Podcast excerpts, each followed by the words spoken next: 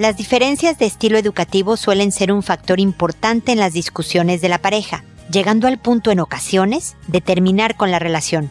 ¿Por el bien formativo de los hijos? Esto es, pregúntale a Mónica.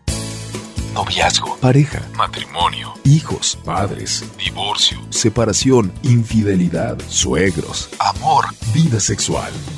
Toda relación puede tener problemas, pero todo problema tiene solución. Pregúntale a Mónica. Porque tu familia es lo más importante.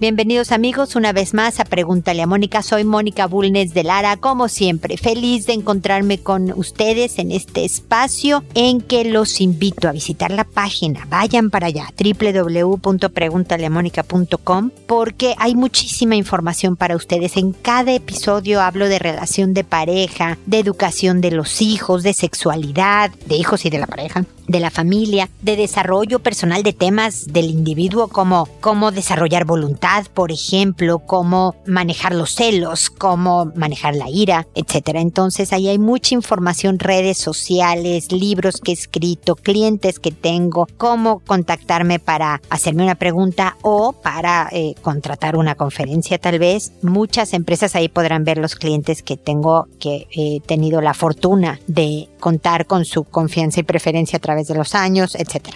Así que lo primero es www.preguntaleamónica.com. Y después, pues hablar del tema de hoy, que es cuando los hijos son un factor que contribuye a que la pareja se separe. La verdad es que como muchas de las cosas por las que discute una pareja, los hijos son un síntoma o el separarnos por los hijos es un síntoma. Hay, temas mucho más grandes, mucho más profundos atrás de la separación de los hijos. Pero la verdad es que cuando discutimos porque tú eres muy estricto, tú eres muy permisiva, o viceversa, él o ella, eh, no me gusta cómo le hablas a los hijos, nunca juegas con ellos, nunca le preguntas cómo está, todas estas discusiones no les exiges demasiado en la escuela o les exiges demasiado en toda la vida, la verdad es que uno, el que discute y el que le reclama al otro, está tratando de hacer algo bueno para los hijos, ¿no? Obviamente, si yo le digo a mi pareja, oye, tú no juegas lo suficiente con tus niños, llegas, los saludas, les das un abrazo, pero no te tiras al suelo a armar el rompecabezas o a colorear. Estamos tratando de hacerle un bien a los hijos. La incongruencia está en que lo peor que le puede pasar a los hijos es una pareja discutiendo y peor aún separándose por estas discusiones. Más cuando el tema son ellos, la culpa, la responsabilidad, de verdad de alguna manera ellos saben, resienten que cayó sobre de ellos este rompimiento de sus papás. A menos que tu pareja, siempre lo digo en mis conferencias y en otros ámbitos con papás que vienen a, consulta y demás, ¿no? A menos que tu pareja esté agarrando un sartén para agarrar a sartenazos a tu hijo, ahí sí interviene, amárralo, llámale a la policía o amárrala, llámale a la policía, denuncia, lo que tengas que hacer, empaca y vete, etcétera, ¿no? Pero la verdad es que si un papá juega mucho con ellos y el otro no, si un papá les exige temas académicos y el otro menos, el otro le da ciertos permisos que el otro no le da y, medio coincide con, pueden llegar a, acuerdos o el otro dice, bueno, está bien, dale permiso en esta ocasión, pero la próxima me toca no darle permiso. Las diferencias, en pocas palabras, le hacen bien a los hijos. Mi ejemplo más típico que sabrán los que me han oído por muchos años que ya lo doy, es que, por ejemplo, un niño que sale a andar en bici se cae y se raspa la rodilla generalmente, bueno, voy a hablar ya indistintamente uno de los papás suele ser el que se acerca, le dice, ay, pobre, te lastimaste la rodilla, qué horror, ven, vamos a la casa para que te limpie y te doy un juguito para que te sientas mejor, ya, ya, o sea, lo apapacha, digamos que lo acoge emocionalmente. El otro papá suele ser el que dice, no pasó nada, súbete a la bicicleta nuevamente arriba, sigue adelante. La verdad es que un niño necesita esos dos puntos de vista, necesita esas dos miradas de la vida porque a veces estamos tan frágiles y nos ha ido tan mal que necesitamos que nos apapache, que nos consuele, que nos preste el hombro para llorar y que nos digan ya, ya, ya, todo va a estar bien. Y a veces necesitamos que nos digan, ok, sigues vivo, camina, sigue adelante, levántate. Si los dos fueran del estilo del no pasa nada, levántate, crías un hijo que a lo mejor sea frío, desconsiderado con los demás, poco empático, muy duro. Si los dos papás fueran del estilo apapachador y ay pobrecito mi niño que le haces alguien frágil, eh, vulnerable, pues tal vez hasta víctima de los abusadores del mundo. Entonces ven cómo, pero si el que apapacha le dice eres un salvaje, ¿cómo le dices que se suba a la bicicleta? Pobrecito si se raspó. O el otro le dices, ¿cómo puedes ser tú tan cariñoso y tan no apapachador si no pasó nada? Le está quitando una visión y una formación que completa al niño. Así que no seamos tan prontos para criticar. Si no nos gusta cómo lo está haciendo mi pareja, lo que estoy viendo, retírate de la habitación. Salvo casos de seria negligencia, serio eh, eh, abuso, o sea, de no, le voy a quitar lo serio, de negligencia, de abuso, de físico, psicológico y demás. Eh, con un criterio de verdad serio, los demás papás estamos haciéndola bien con todo y nuestro estilo diferente al otro. Así que cuiden su relación de pareja, que los hijos, como cualquier otro tema, no sea un factor que acabe con la relación. Cuídense para poder darle, si estás preocupado por los hijos, precisamente lo que más necesitan. A sus papás juntos, cercanos, felices, viviendo bajo el mismo techo. Muy bien, con esto termino mi comentario inicial y ahora ustedes saben que procedo a contestar sus consultas, que lo hago por orden de llegada, que a todo mundo le cambio el nombre y cualquier tipo de dato que pudiera identificarlos, incluso si me hablan con nombres extras en el mensaje, le cambio al hijo, al pariente, a lo que sea el nombre para que de verdad sea anónimo y ustedes sientan con la confianza de poderme preguntar contesto en audio con el fin de que una persona que me esté escuchando, que no me escribió, pero que esté en una situación similar a la consulta que estoy respondiendo, puede encontrar en mis comentarios alguna idea, una sugerencia que le pueda servir. Así ayudamos a más gente. Y finalmente me tardo, me tardo en contestar. No puedo porque tengo otras cosas que hacer, contestar con la velocidad que ustedes quieren y, de verdad lo lamento y agradezco su paciencia y su comprensión, pero verán por las preguntas de, de este programa como pues incluso aunque el evento particular del que me consultan ya pasó, pueden encontrar en mis comentarios algo que todavía aplique a la situación por la que me consultan. Así que espero no llegar tan tarde pero de verdad les agradezco y les pido una disculpa por no haberlo hecho mucho más rápido. Muy bien, empezamos con Eda, que nos dice, tengo una personalidad abusiva y desquito mis frustraciones también con mi nueva pareja. ¿Cómo puedo controlarlo? Me siento mal de ser así con todo el mundo en general. Mira, la, la, buena noticia, Eda, la verdad, y no es broma, es que te sientes mal. Hay gente que dice, pues yo soy así, si les gusta, qué bueno, y por ahí se pudre, ¿no? Dicen que eh, el primer síntoma, decimos los psicólogos, es la negación. Por lo tanto, el primer paso al cambio es el reconocimiento, es no negarlo. Lo quiénes somos y qué estamos haciendo bien, qué estamos haciendo mal. Pero la verdad es que estoy segura de que tú no eres abusiva con todos todo el tiempo, ¿no? No sé, te para un policía y seguramente te comportas, porque si no estarías multada o hasta encarcelada si te pones abusiva y, demás. No sé, a lo mejor con tu jefe, con personas que sabes que no son cercanas, que no hay a lo mejor cariño, pero que son una figura de autoridad o que te van a meter en peores problemas si te controlas. Lo que importa aquí es que tienes la capacidad de controlarte. Eliges con qué persona te vas a controlar y con quién no. Entonces, primero el siguiente paso de comprar una idea, así como ya compraste la idea de que eres abusiva y que desquitas frustraciones con los demás, especialmente con tu pareja, por favor empieza a trabajar este concepto de que tienes poder, de controlarte, de que tienes la capacidad de callarte la boca, de guardar silencio.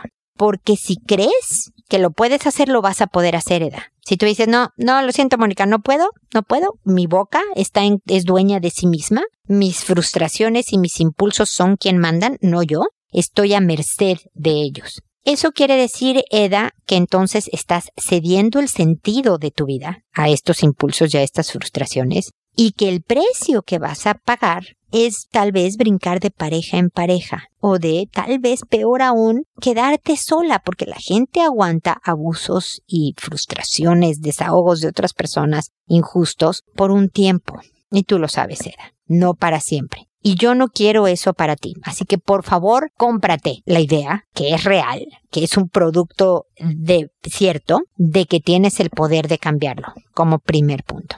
Bueno, no, ya vamos en el segundo. El primero era que aceptabas como eras tú. El segundo es saber que tienes la capacidad de cambiarlo. Y tercero, antes de empezar a trabajar en verdaderamente controlarlo, es que te analices.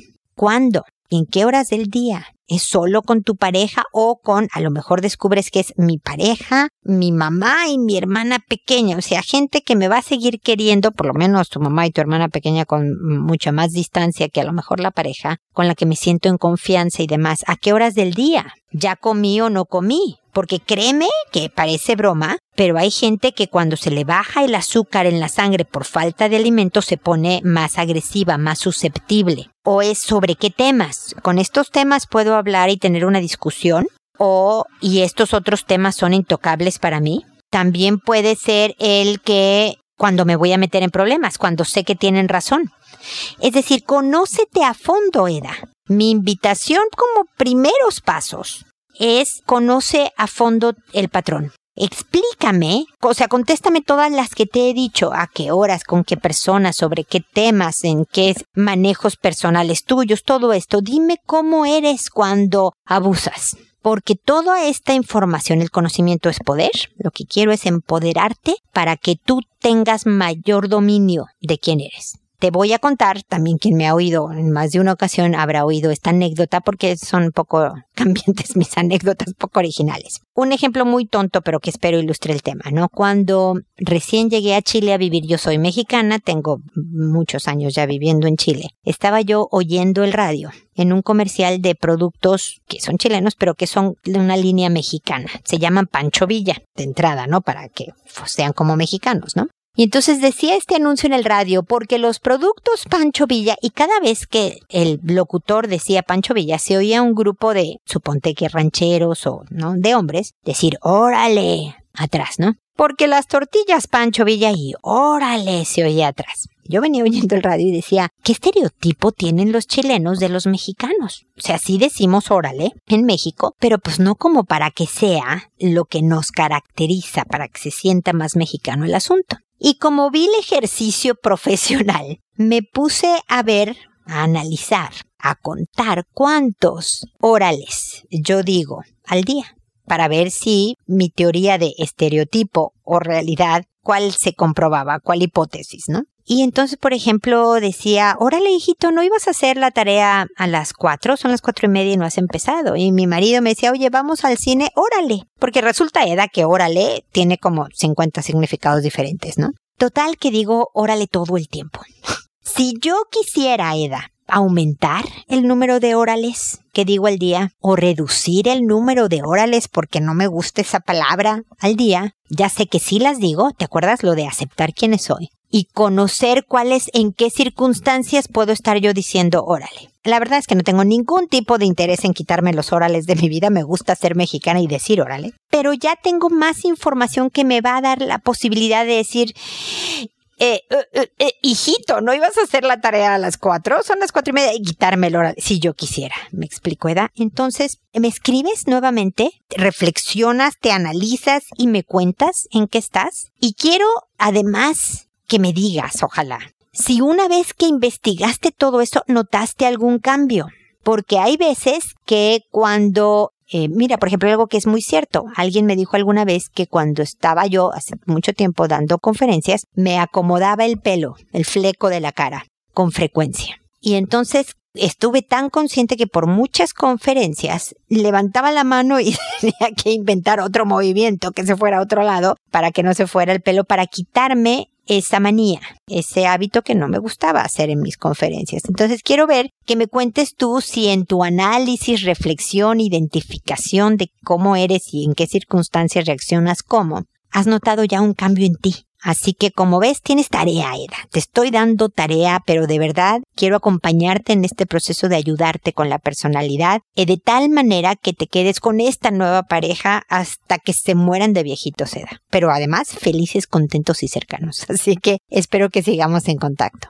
Ahora es el turno de Felisa, que me dice, hola, buenas tardes. Navegando en Internet me encontré con tu página y me tomé el atrevimiento de mandarte un mensaje. Primero que nada, mandar un saludo. Tengo un pequeño de 5 años y me he topado con dificultades para explicar y orientar acerca de la educación sexual. Esto sucedió de la siguiente manera. El fin de semana me enteré por unos mensajes muy amenazantes del papá de mi hijo que mi hijo está siendo violentado por mi pareja. Esto me hubiera alarmado, pero la verdad es que ni amigos tengo, menos una pareja. De igual manera, su abuela paterna me hizo saber que mi pequeño no quería dormir conmigo porque un hombre encuerado lo molestaba y de igual manera me sorprendió ya que solo vivo con mi madre. Después fui al colegio y de nueva cuenta me dicen que mi hijo incitó a otros niños a bajarse el pantalón. Ya hablando con mi hijo me afirma que se bajó el pantalón con otros tres niños porque uno de sus compañeros les dijo. Y con respecto a la persona que se paseaba desnuda, me dijo que él no dijo eso. Estoy en medio de un problema. Por más que le doy vueltas, no creo que me mientan los adultos con un tema muy delicado, a pesar de la mala relación que llevó con su padre. Y no creo que mi hijo mienta. Hay un primito de 10 años, ya casi un adolescente con cambios de humor y todo lo que conlleva esta etapa. Tal vez haya despertado curiosidad en mi hijo, ya no sé ni qué pensar, mucho menos actuar. Feliz entiendo tu inquietud y preocupación. Es eh, de verdad tranquilizador. Perdona que te lo diga, que no tengas ni pareja para poder descartar con toda confianza estos alegatos que pudo haber hecho tu hijo, porque mira, si hay algún tema de exposición, al parecer, o sea, que ya se puede categorizar como abuso. Es decir, si el primo de 10 años le está enseñando cosas, ¿no? Videos inapropiados o incluso, no sé, el primo se bajó los pantalones y le enseñó los genitales a tu hijo de 5 años, ya es un abuso y es algo impactante para este niño, ¿ok?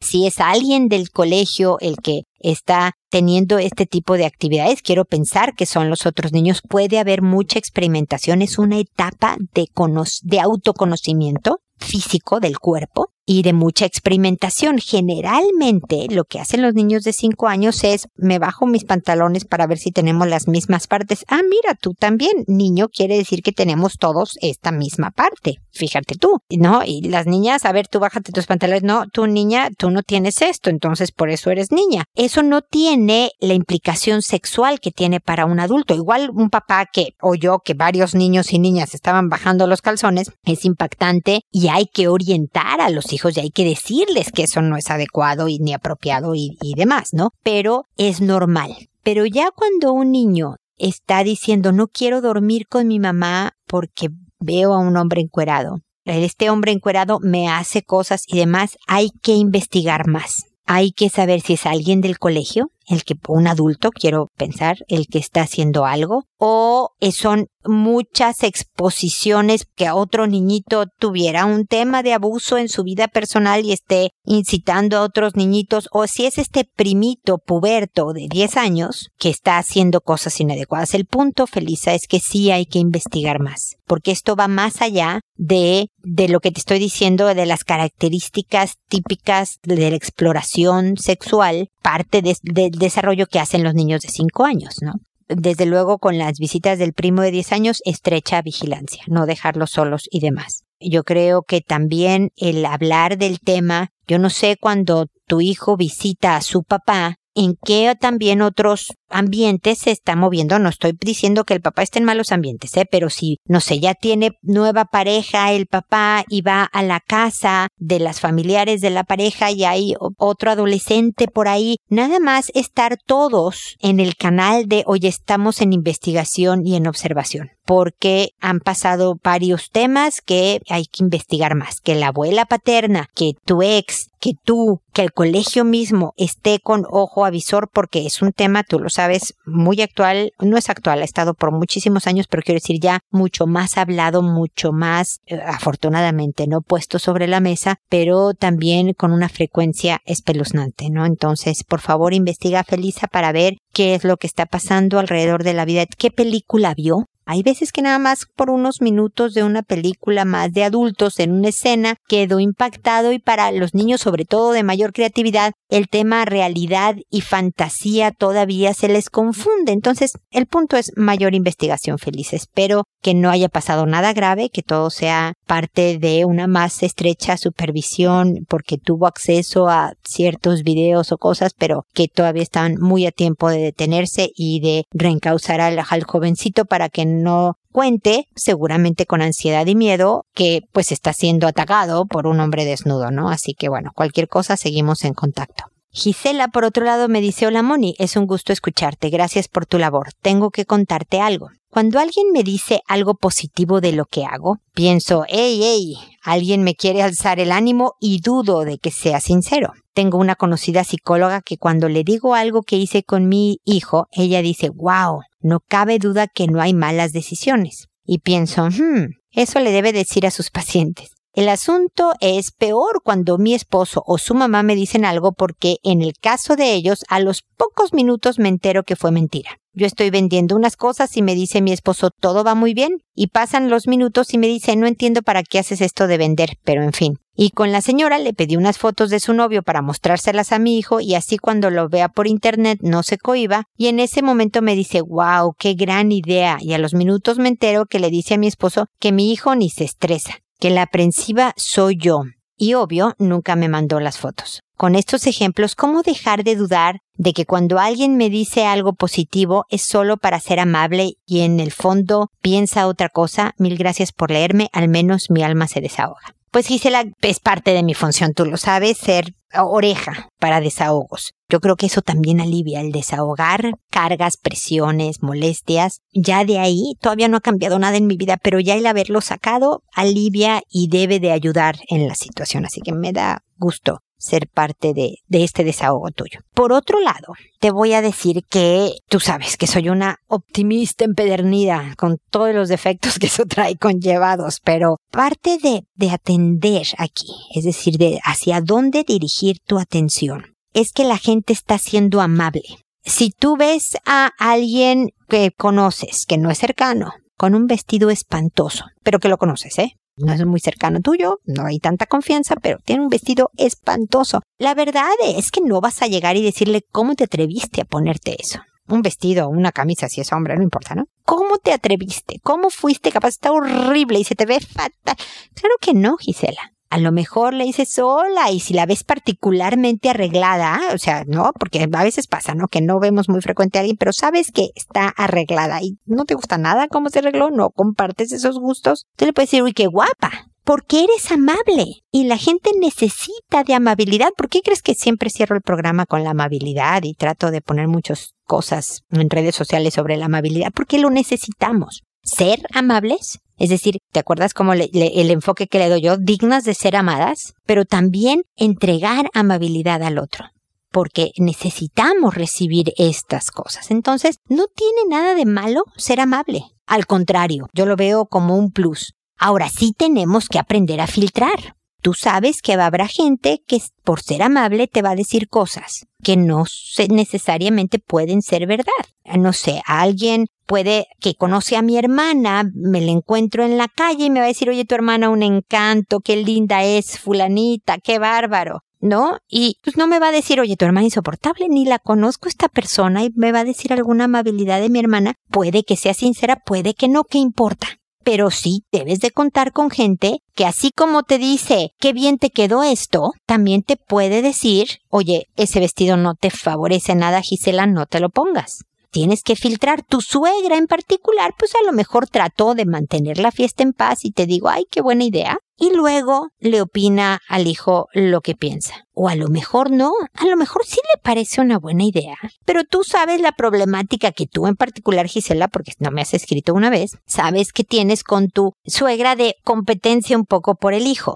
¿no? Por este esposo tuyo. Entonces, ni siquiera sabemos si de verdad el wow, qué gran idea lo de la foto, la piense como sincera, pero trae toda su estrategia con el hijo, o si no, nada más fue amable contigo y le dijo al hijo lo que verdaderamente pensaba. ¿Qué importa? Pero sí te digo, Gisela, que si tú te concentras en encontrar los dobles mensajes de la gente los vas a encontrar. Es como los papás que tienen hijos con déficit de atención que me dicen, pues es que lo voy a llevar al neurólogo para que lo revisen. El neurólogo va, a encontrar algo, ¿eh? Siempre tenemos que el cuerpo no funciona tiquitaca así perfectamente como relojito. Siempre tenemos cosas que no están tal cual como deberían. El que busca, encuentra. Entonces, mi invitación, Gisela, es a que pienses, ay, qué amable persona. Ah, esta es una buena amiga, debe de ser sincera en su halago, porque si no me diría, no estuvo bien esto. La otra persona menos conocida o que me importe menos, ah, entonces, qué amable fue.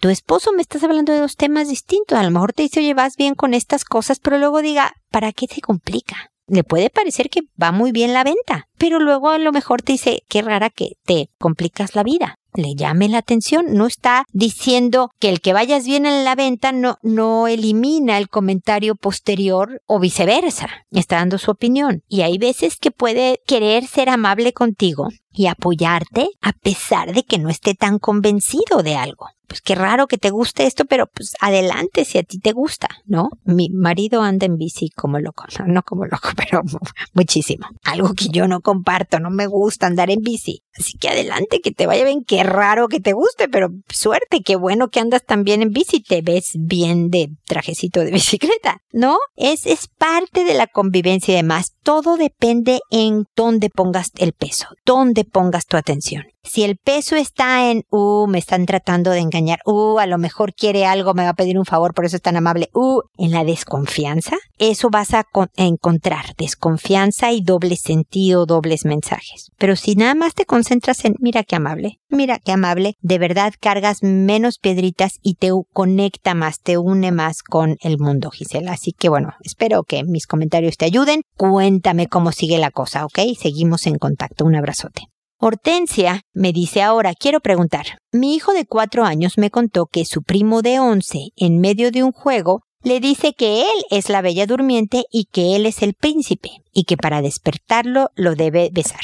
Él me hizo el gesto de beso con lengua y cómo lo hacía. Yo le pregunto que si me está diciendo la verdad y con seguridad me dice que sí. Comenté a mi hermana, la cual le dijo a su hijo y lo negó. Y mi hermano dice que le cree firmemente a su hijo. Ah, es mi hermano o hermana, no sé que le cree firmemente a su hijo. Yo también creo al mío, pero no quiero ser injusta. ¿Qué debo hacer? ¿Alejar a los dos niños? ¿Qué postura debo tener con mi hermana que cree que mi hijo dice mentiras? ¿Debo alejarme de ellos? ¿Cómo puedo saber si mi hijo de cuatro no me está mintiendo? Mi hijo de cuatro años nunca había hecho eso de besar con lengua, y con seguridad me dice que el primo lo besa así. ¿Qué debo hacer con mi familia? A ver, el dominio de la mentira lo tienen más los niños de 11 años que los de 4. Todos los niños aprenden a mentir, unos más chiquitos que otros. Pero el dominio generalmente es el de los 11, sobre todo cuando se van a meter en problemas. O sea, la probabilidad de que el primo de 11 le dijera a sus papás, sí, la verdad es que sí traté de besar con lengua a mi primo,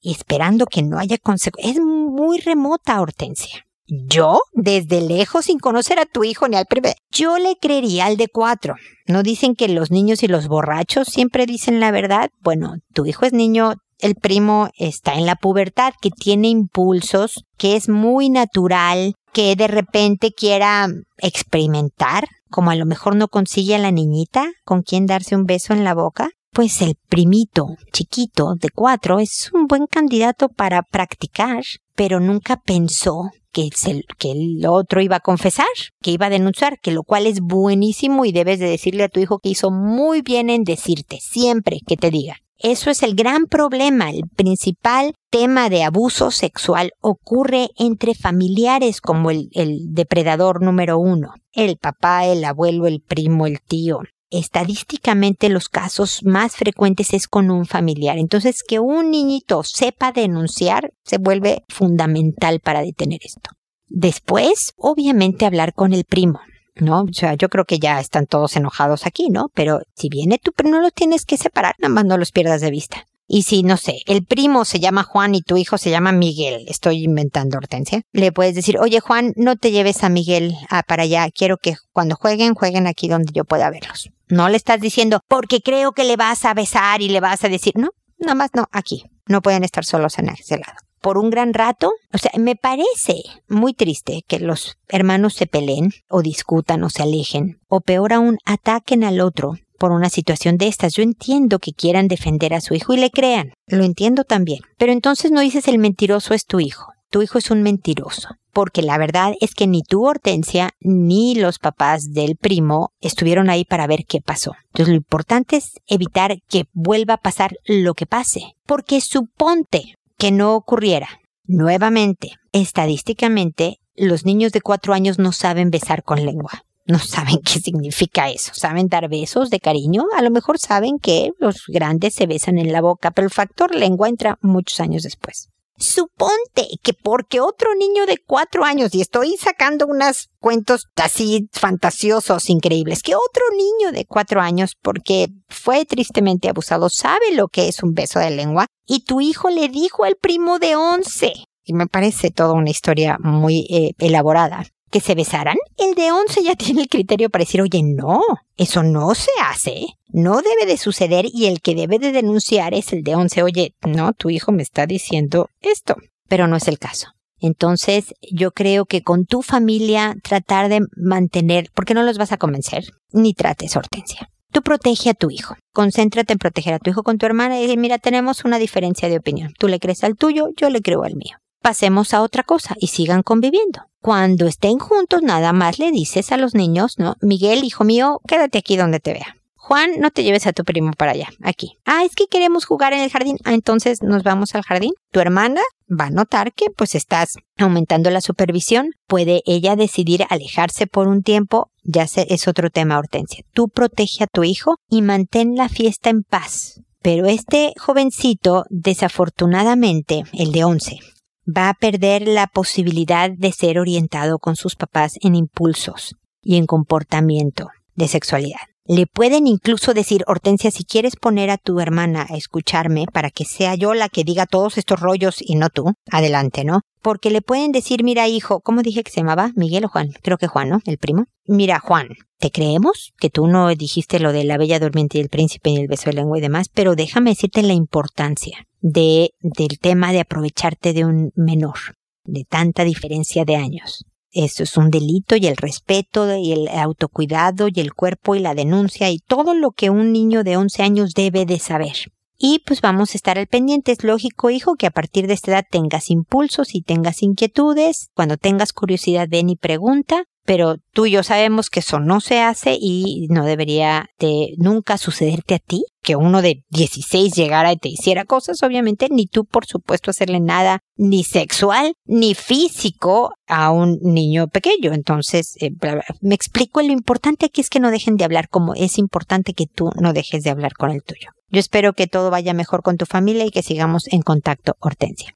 Y finalmente está Hannah que me dice buenas tardes, estoy preocupada y no sé qué hacer. Un niño de nueve besa y toca a una niña de seis, son primos. Y de un tiempo para acá la niña anda preocupada y nada más pensando en eso y que la vayamos a regañar. No sé cómo actuar, anda triste. Mira, Hannah, te agradezco tu consulta porque no se lo dije a Hortensia, pero les puede ayudar a las papás que están con todo este tema de educación de hijos. Los regaños son contraproducentes, no ayudan. Los hijos dejan de contar hayan hecho, no hayan hecho, les haya gustado, no los haya gustado, lo que sea, dejan de contar porque me meto en problemas. Con el tema de sexualidad hay que hablarlo tranquilamente, cariñosamente, con firmeza también diciendo esto no es adecuado, no debe de suceder, hay consecuencias si no se detiene la conducta, es decir, si hay castigos eventualmente, pero sobre todo quiero que entiendas por qué. ¿Por qué no es tiempo? ¿Por qué es tu primo? ¿Por qué? ¿No? Puedo entender que te guste y se siente bonito, pero no porque tal, tal, tal, tal, tal. ¿Ok? Y obviamente hablar con el niño me imagino que ya se hizo para que evite los besos y las eh, tocaciones a una niñita de seis, estar bien, como le dije Hortensia, muy vigilante de estos primos y entender a la niña su preocupación. Si es necesario, si está muy obsesionada con el tema, a lo mejor la ayuda de una psicóloga infantil puede ser útil pero si no, las conversaciones, resolver dudas, el juego, dibujar y una serie de cosas va haciendo que la niña pueda procesar las cosas y, pueda pasar a otra etapa sin estar tan pegada en este tema, Hannah. Tú evalúas si con solo conversaciones, con juegos y dibujos, sin necesidad de una orientación especialista, tu hija puede salir adelante o si necesitas el apoyo de una psicóloga. Pero necesita empatía. Entiendo tu preocupación, hija. Entiendo que a veces nos quedamos pegados, pero y le das todo el speech, ¿no? El rollo de, de por qué te tiene a ti para resolver dudas, te tiene, ¿no? Puede hablarlo, puede preguntar, que tú alguna vez te quedaste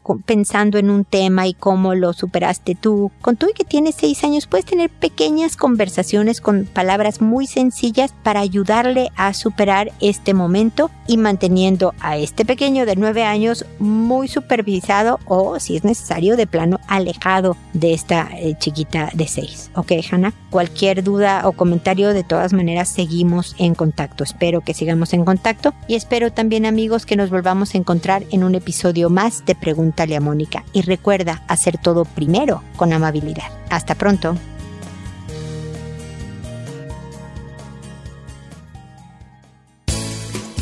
¿Problemas en tus relaciones?